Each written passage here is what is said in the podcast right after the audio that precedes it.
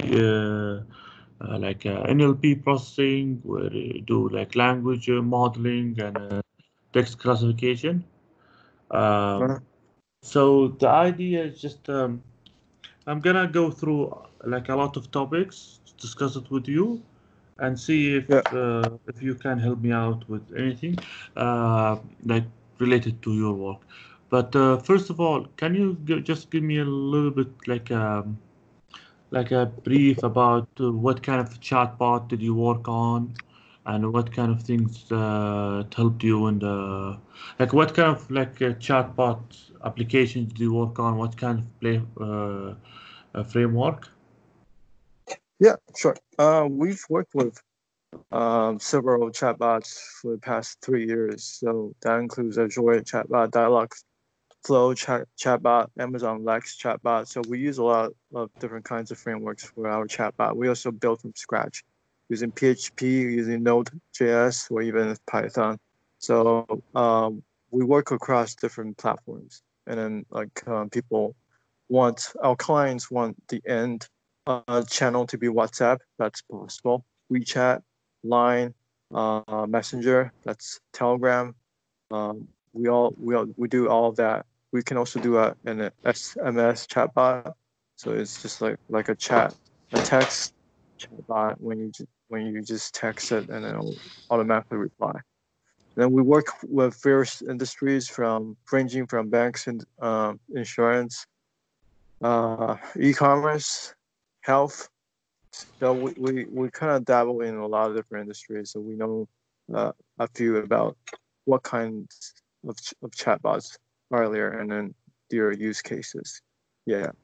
So yeah, Uh, that's, that's and, uh, okay. Just uh, by the way, like uh, I'm, I'm uh, my like my uh, all my degrees are in computer science. So feel free to go deeper, like technical. Uh, so and that's what I'm really interested about. So what kind of chatbots did you build? Did you build just a customer support uh, where you handle like the tickets, or you build like a chatbot where you're ha- handling an orders? and c- connecting with like dynamic APIs, etc. Yeah, so we use a lot of uh, REST APIs to connect um, our NLP and chat chatbots. And then it's because it's NLP powered, we um, have to program uh, intents and then um, I'll program that into uh, JSON files and parse that into our Postman tool. So this chatbot is um, mostly used for uh, customer support, with question Q&A support, but we also do functional chatbots. So functional chatbots includes like for banks, if you um, ask where a bank uh, account status or like like bank transfer or bank transaction, or if you want to wire money, you can use the chatbot. If you want to sign up for an insurance account, for example, that's an, another chatbot. You can do so with our chatbot. So the design Like, is like like booking and etc. This is called like a functional chatbots. I like that. functional chat. Uh, and the other ones we call like a customer support chatbot, or it has a another uh, me, uh, meaning. It has another label. Yeah. Customers uh, Q and A. We call them Q and A chatbots, but you can call Ah, them Q and. A. Yeah. Okay. That's Uh, that- automated automated um, customer support, uh, customer robot. So there's different names to it. And and do you usually uh, get like um so okay so that's answered my question. Um so um I'm not I'm not planning to use the cloud platforms uh because they are rigid and I'm pla uh, I because okay so here's a little introduction. So uh I'm I'm working with uh, this uh, client and we are building I'm building a chatbot like as a consultant for them.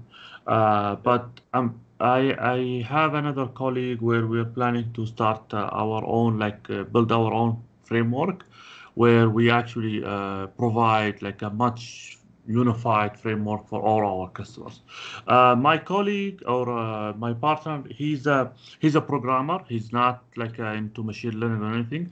So I'm trying to um, automate all the NLP steps. okay, for him. So, uh, so he can actually take the data, take the requirement, run those processes, and get some data, get some result out of it, and then uh, experiment with it. So that's why I'm I'm trying to learn. Okay, what's the best way to start, and what's the best way to like how to go through all the steps, and um, so since we started, uh, uh, I'm glad you recorded this, so I don't have to keep the time.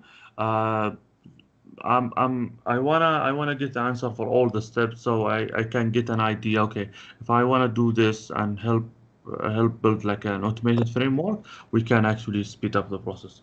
So after a lot of research, I, I realized, okay, I can use like a, a BotPress and a Rasa, uh, both of them but um, I'm open to suggestion. Like, did you implement your own framework, or you after like going through the cloud and going through like open source, you end up with something really like uh, good, like it has a good business foundation and like uh, it's easier to implement.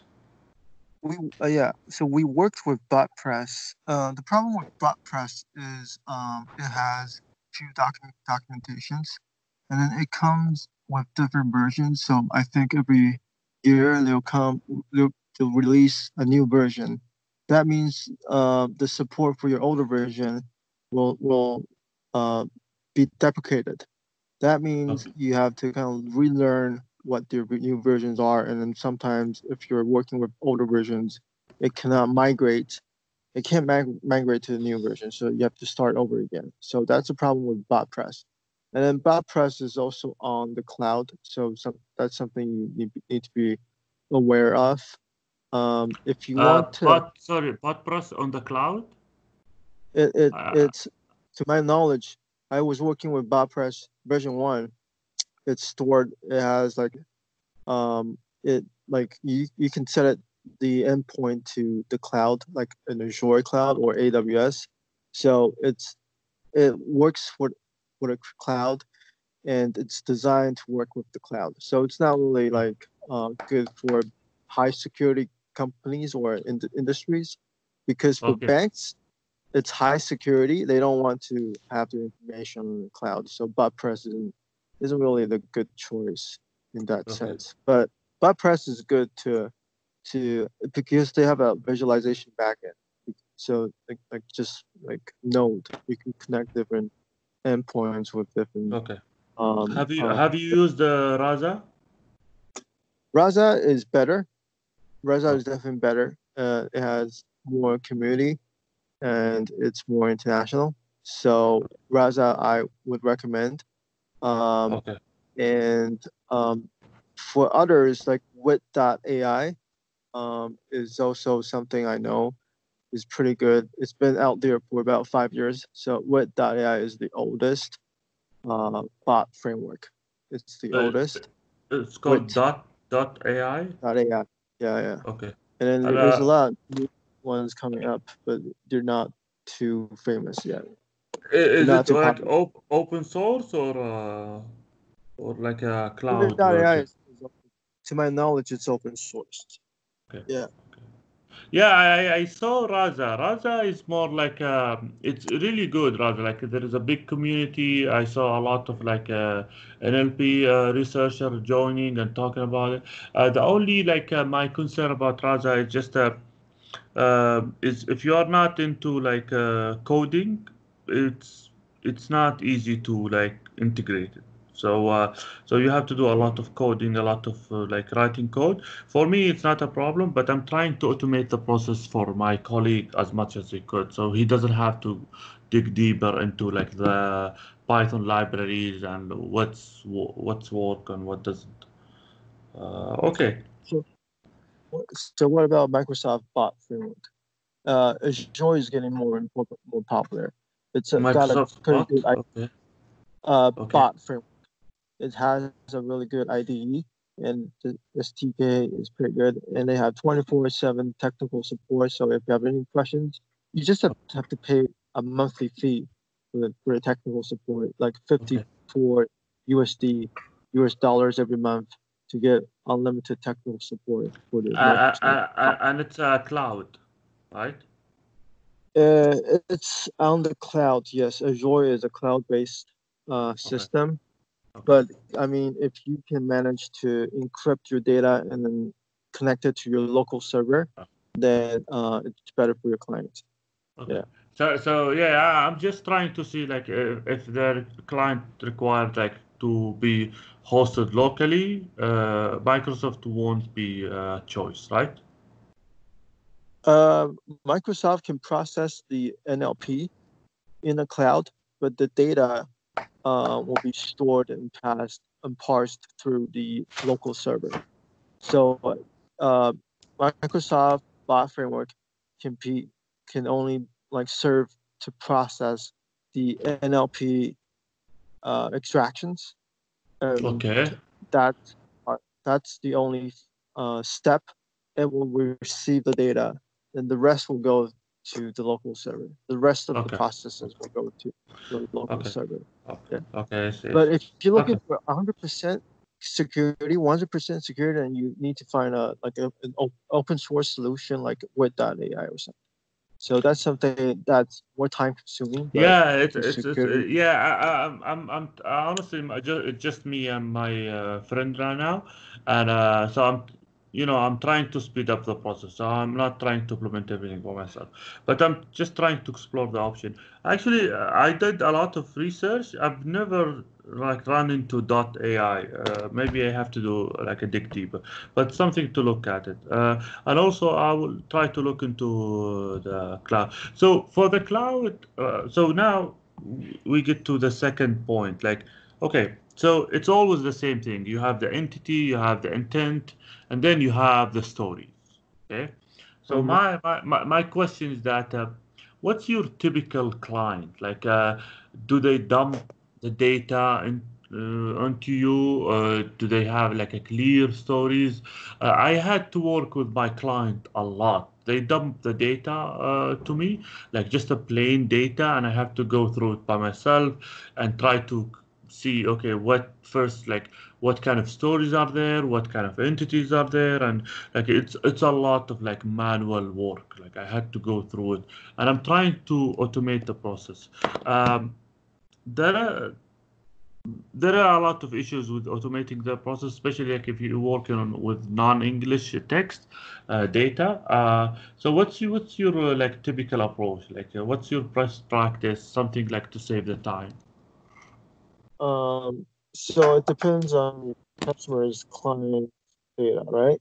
Usually they'll send you a raw data format, and then you might have to use like VBA to auto sort it in an Excel sheet or SQL. So just run a Python script, and then you auto arrange it, reformat it into a like a JSON friendly database, and feed that, upload that into your NLP uh, system or framework. And then uh, once it's uploaded, it'll automatically capture the intent and entities in the story. And that way, every process of the way is automated. So you don't have to do any manual work.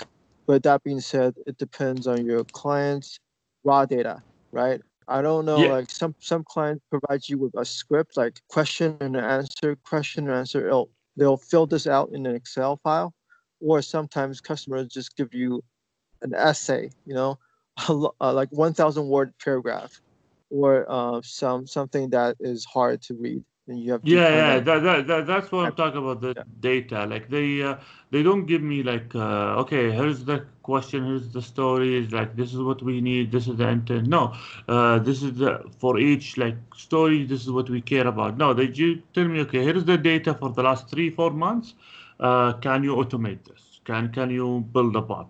So I have to go through it and extract every entity and then do it like iteratively and repeatedly until I reach like a coherent like uh, data coherent. And that that's that's my issue with the raw data. A lot of my client like uh, this client and I talked with a lot of cli- like a potential client and they have this issue. They have the raw data and just me and my friend and i need like a like a best way to uh, like uh, extract those uh, knowledge yeah so i think um if, if they they're, they're giving you really unformatted, unformatted raw data, then I would think um, is, is the raw data consistent? Like every month, it, they give you a consistent raw data, or is it like every every the, the word count is different and then the entities are all all over the place, they're not in a consistent yeah place? yeah yeah. I mean the the the, the answers are different uh, intent uh, sometimes are different. I don't know if they don't understand intent so they tell me okay here's the chat. So sometimes i go through it I realize okay there are multiple intents in the same chat. Sometimes i realize there's one intent. Uh, sometimes i don't know what's the all the, the entities i have to extract in one uh, chat. And uh, sometimes I get some different answers from different accounts, uh, especially Yeah. uh, the. So I I have all this thing, and this is actually the like the data cleaning, the data extraction. I have to go through it, and and uh, I am trying to automate it as much as possible, at least to give like to get. So my my my question is that okay, what's the best practice to get raw data? Where the client does not have a big knowledge about uh, like uh, all the different like hierarchy, the different uh, branches of the like conversation, and get some rough uh, representation, not like a clear representation, but just rough representation, so I can make a demo and then go through them and have a good uh, story. Yeah, I mean that that's a big. You teach your clients, oh, this is the intent, this is the entity, and ha- ask them to fill out a questionnaire or an Excel template to to help identify which are the entities and intents. But if your clients are lazy or are busy, then I would think the best practice would be using data, do some ETL, machine learning ETL. Um, that requires some sort of machine learning script you have to run through. Um, usually that is like you have to use Python, PyTorch, Google Colab, and some of the existing open source tech uh, framework or tools Okay. on OpenAI.com. So Okay. you can write Have a it- process to to automate the ETL, uh, but each case is different. So you have to Okay. kind of customize your model. Okay. Uh, have you ever used uh, like uh, worked on uh, like entity extraction model? Uh, yeah, yeah. There, go to openai.com. There, there's a lot of entity extraction models on Okay. openai.com. It's an open source platform. Um, I'll share you the link URL Yeah, so you can. uh, I know, I know Open AI. Yeah. Uh, yeah, I know. But uh, do they support like other languages uh, besides English or? Uh, Uh, are you talking about Arabic? yes, Arabic. Um, I ha- might have to do some research research on this. No, Um, no, no, don't worry about out. it. Like, like if you, if you, have you ever worked with the clients with like non-English uh, data? Yeah, we work with um, some Emirates um, clients. I actually was in Dubai last year for the AI for Everything exhibition. So um, there's quite a few companies who are doing open sourced um, NLP for the Arabic language. So I can send you some information about that. Um, Okay. Yeah, ba- based in yes. Middle East. Yeah. Yeah. So Sounds- a lot of companies companies are doing that. But the easiest way to um, the easy way easiest ways I can tell you right now is to upload convert your client's data into a CSV file and upload it onto LUIS.ai. Do you know LUIS.ai? It's a Microsoft Microsoft's No, own no. NLP framework. So you just convert your raw data into CSV file, upload it Okay. onto LUIS.ai, and it'll, it'll automatically detect which are the entities, which are the intents. Oh, nice, nice. That's that's very- very very good. Uh, the, the, the, the, the, this the whole conversation is about this step. I need a tool where it at least give me a rough idea. So yeah, can you share the link later, LUIS AI? Yeah.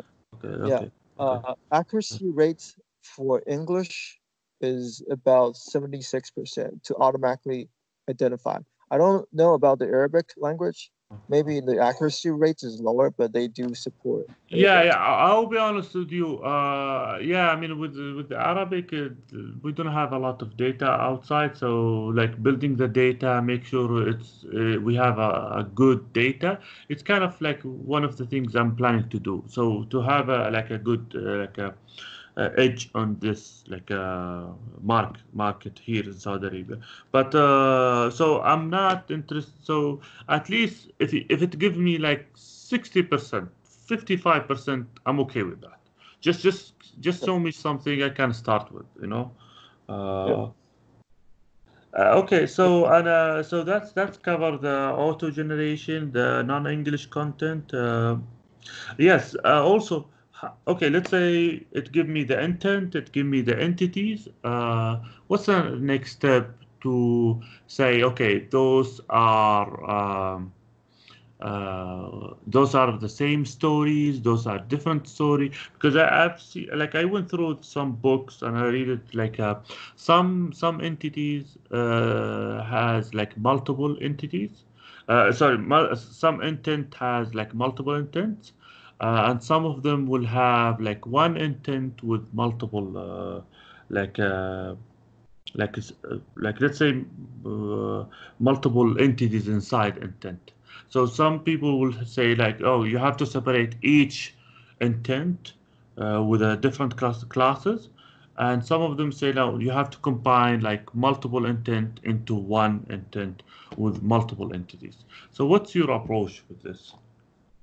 Yeah, usually I go I go with multiple intents for one entity because intent like is it includes utterances, it includes keywords, and um, th- these are kind of the the first step in in identifying the meaning or the purpose of the client's or user's responses. And the entity is is a group.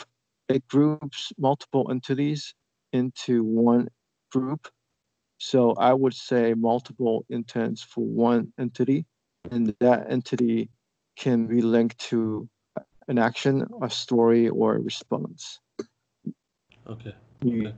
kind get what I mean? Uh, Yeah. Okay, and um, and and for the API, so after that, for the API, what's your approach? Like if if the system require like dynamic uh, query to an API or something, uh, uh, what's your approach for this? Like uh, how do you uh, how do you tackle this phase?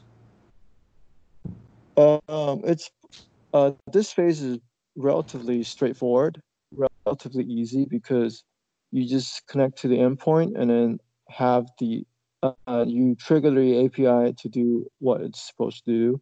So, for example, if if the user wants to buy, let's say, a buy Nike shoes, the uh, utterances is uh, buy Nike Nike shoes, right? And then Mhm. the intent is Nike and buy, and then the entity is is buy, right? Once the it hits the entity buy, it'll trigger the uh, Stripe API to make uh, the purchase window pop up. So that will be the final phase, which is to trigger the, the uh, webhook API to open the window so the user can make payment. Okay. For for example, yeah. So it's pretty straightforward. That, that's my approach. Like once you can get it to connect, and then you can have a like a debugging uh, in your backend, like um debugging uh, script to see if there's any issues. Live debugging debugging script, um, or a screen to show if there's any problems with your API. Then that'll be great. Just to see Uh, if there's any errors or, or any problems. Yeah, you, you, you, good, good. You're jumping the steps because my next step is okay, after doing all this, after having a rough idea, rough stories, uh, having like a, some API connection, how can I build a good test suite? Like, uh, do you, uh, does the framework do that for you? They test all the stories, all the branches, and then give you like some conversions, like uh, ratio, or or I have to hard code all the those stories uh, tests. Usually, usually the big frameworks you use like BotPress, Rasa, Microsoft Bot Framework, all these um, big frameworks, they provide error logs. So if you have an error, it'll be automatically logged uh, into their system, so you can go and check and see. But the problem is you have to man- manually check and see. So, yeah, yeah. Um, so so what what uh, so Rasa doesn't have a test suite like testing all the source, right? So you have to program like I okay. think you have to like set up an alert system. Yeah. Okay. If if there is an error in the log, then alert, call your phone, or okay. uh, email you. Yeah. Yeah, this is okay. So this is a no. I'm just talking about the development phase. Uh, just uh, during the development, uh, like uh, I'm trying to okay. test all the cases during the development, see the stories. Okay, if the like having another agent communicate with this agent and make sure like all the stories are, are, are integrated. So that's that's my my thing. Uh, and uh, so so there is no like a, so how about the Microsoft uh, SDK like Microsoft Cloud? Do they have like a test suite? Have you ever used them? Yeah, yeah, I've used them. They're pretty good. Okay. Yeah. It, it, it, it, seems you are comfortable mostly with Microsoft. Uh, like, what do you like about this? Like uh, the uh, Microsoft. The... Uh, yeah, it's it's not cheap. Like, um, they have three different plans. The free plan, which is very limited, 100 users per month, and then the medium. I I always choose the, the premium one because it has 24/7 support but you have to pay like 24.99 USD per month. But you get 24/7 technical support, and then they're very fast and responsive. So you can actually ask and, and it, they'll help you debug what's what's the issue. So their SDK is is is really good. Yeah. Okay. And the banks, banks and insurance companies, they all, if they have to choose a cloud software, they always choose Azure. Yeah my based on my experience. Okay. Okay. Okay, and uh, have you ever had clients where they ask for like, oh, we wanna, we wanna like a web interface where we actually uh, uh, introduce new stories, uh, modify them, or usually like uh, you work with client okay take the requirements and then you say okay i'm going to build your product if you want to change the stories you have we have to develop it uh, too again yeah. Uh, I'm trying. Um, yeah, I'm trying to get the sense of uh, because the like as I said, like uh, BotPress. Uh, the good thing about BotPress is it gives you like a web interface where you can actually uh, introduce new data, manipulate it, so if we program like a, a web interface for a client using BotPress, if we want to use them, uh, it's different than Rasa where there is no like a good web interface for the client. So we have to change the like the the way we approach the problem. Yeah, yeah. So uh, what's a good web interface? Or um, it depends on client's budget, right? So there's BotPress, which is, I think, is very relatively affordable. It has good web interface, but it's more developer friendly. If I am a non-developer, I might get lost. You know, it's it's harder for me to edit and make changes. Um, if I am a non-developer, I would prefer something like Chatfuel or ManyChat. Uh, that's a lot cleaner, easy to use. So BotPress is more with developer, but I agree. If you know how to use BotPress, then it has pretty good web interface with all the node okay. and lines and dots connecting to it. So it's it's good. It's good for um, developers. It's like WordPress but for chatbot. Yeah. Okay. Uh, so my second, uh, my uh, almost last question. The production. Okay, let's say we develop it, we work on it, we, we integrate it with the API. Now we come to the production phase. Uh, from my experience, if we use a cloud, they have a deployment to like a strategy where you don't have to worry about the deployment, right? Uh, the protection. But uh, if we use like Rasa, we have to integrate it online. Uh, so have you ever used Rasa for like deployment and production? Uh, and what's your strategy if you do that? Like to make sure like it scales, uh, it has like a um, high availability. Yeah, Rasa, um, we did it for many POCs, and it, some of our Rasa chatbots got like a couple of thousand users after uh, after deployment, and yeah, it was it was good. Um, any strategies to it? I would say like just check if your version is correct, is up to date, and if there's any deprecated issues with your, with your current version. Um, overall, Rasa is pretty stable when it comes to scalability. But press is also pretty good. Azure is pretty good. Um, but if you scale to a certain po- point, Azure starts to charge you more. So you gotta be careful of the monthly fees. With, with the BotPress? With Microsoft BotPress. Ah, yeah. oh yeah, My, Microsoft, yes, yes. Yeah, the, the, now, yeah. now, uh, yeah, the cloud, the cloud is is is different. So you used Microsoft for the, yeah. I mean, one of the things I um, I don't like the cloud because I, I, like to control mostly everything. I don't want to build from scratch, but I like to have the control. So I understand the steps.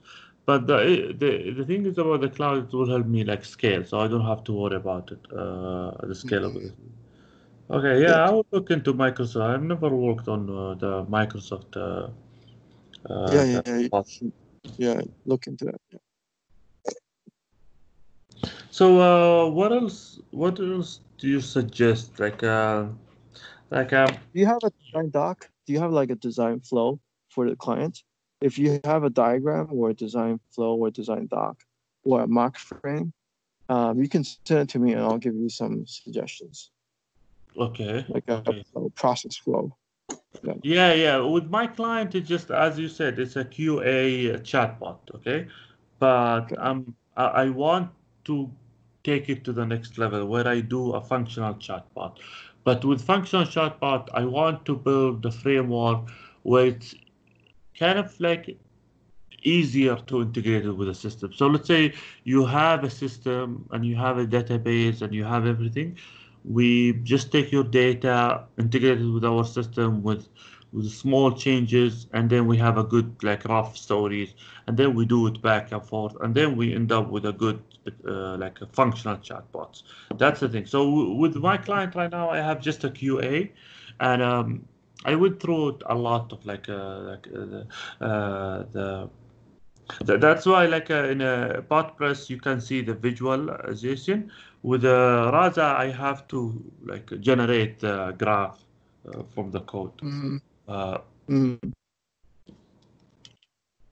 Yeah, BotPress I know the the co-founder of BotPress. So oh, okay.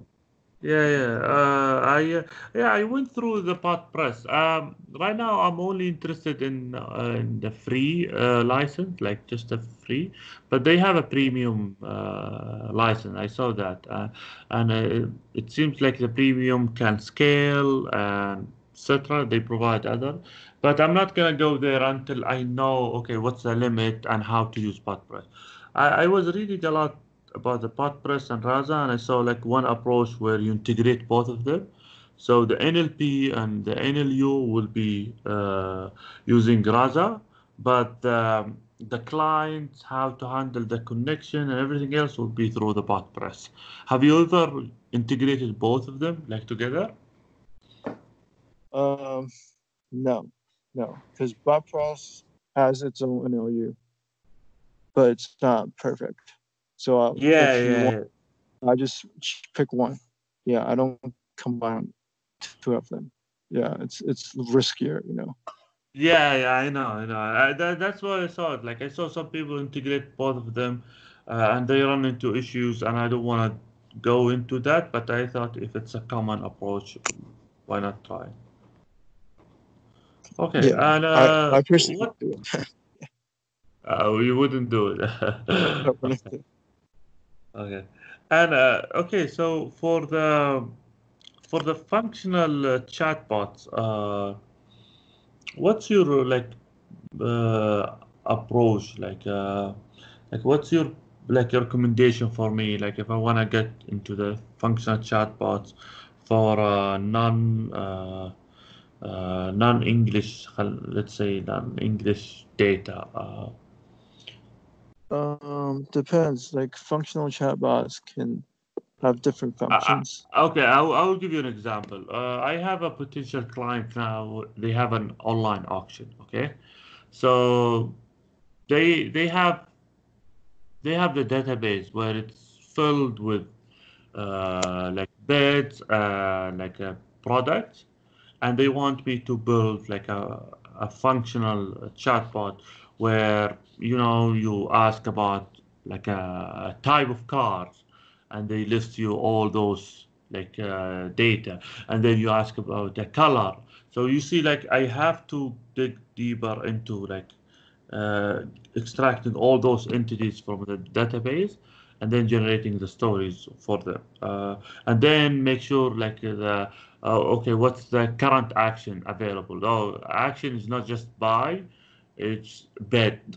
And so these kind of functional chatbot is different. So i'm trying to like mentally uh, visualize all those like uh, variables inside my head. So uh, so what's your approach like what's different functional chatbot? You said you work on banks banks will have like a different functional chatbot where you do transaction you do wiring you do uh, so what's kind of like the format you ask the client to provide the framework you work on them uh, that's that's that's what I'm, I'm trying to wrap my head around I'm, I'm trying to brainstorm by the way just just to let you know Yeah, yeah. So it definitely depends. Like auction, auction is like, um, I I think it's the chatbot has to pro- be processed very fast.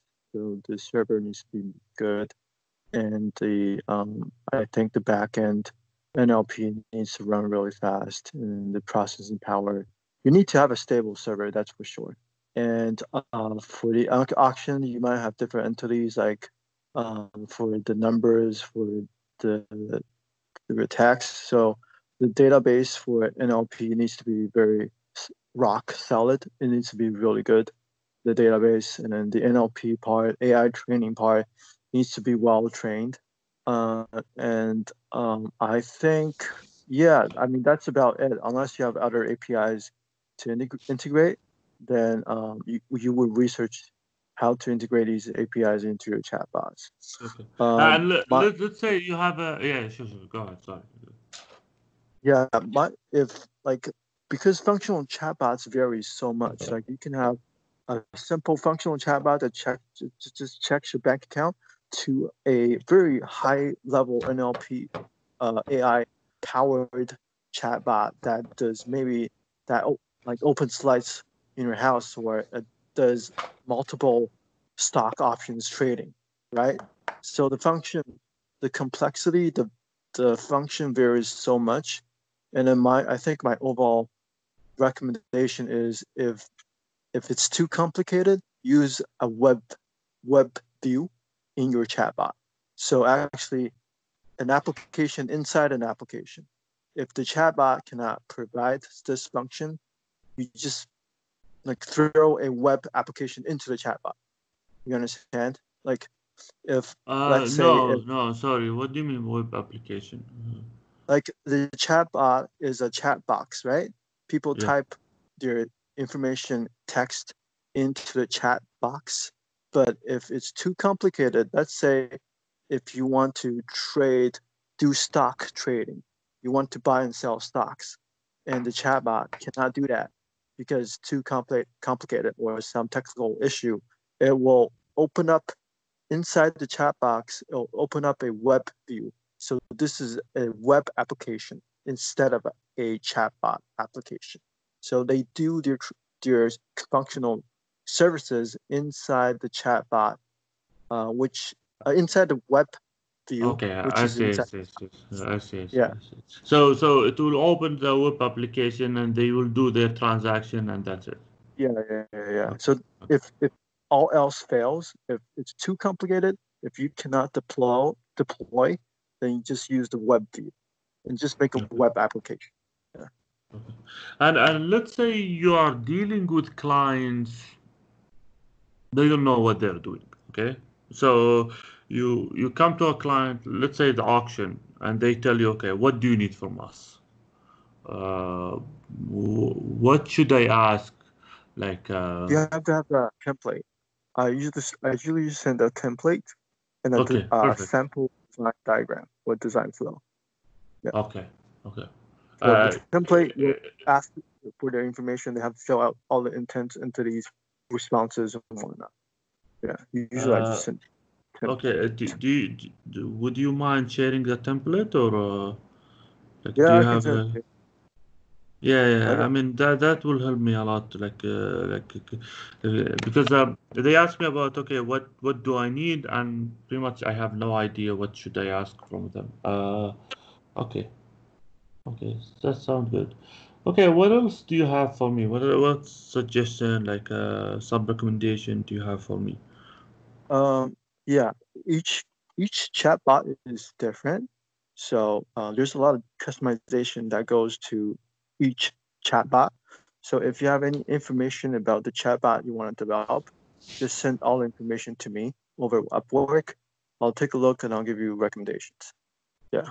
Okay, okay, good, good. It's better, efficient that way. Okay. Uh, sounds good. Sounds good.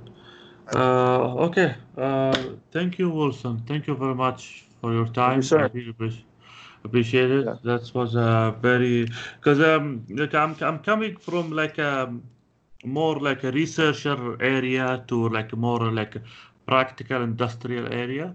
So more okay. uh, uh, yeah, I've done a lot of like playing and learning and actually design and implementing all those like language models.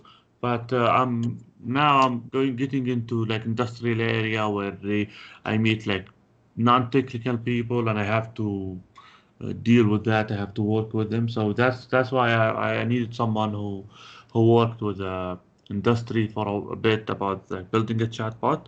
Uh, so so I will try, uh, like I will start working on those, and I will if if I would if I would need another consultation, uh, I would need some help. I would for sure like get back to you uh, uh, about this.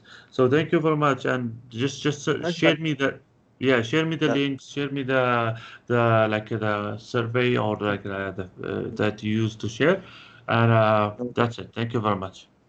Yeah, have a good day. Thank you so much. You too. It Andrew. was nice talking to you. Bye bye later.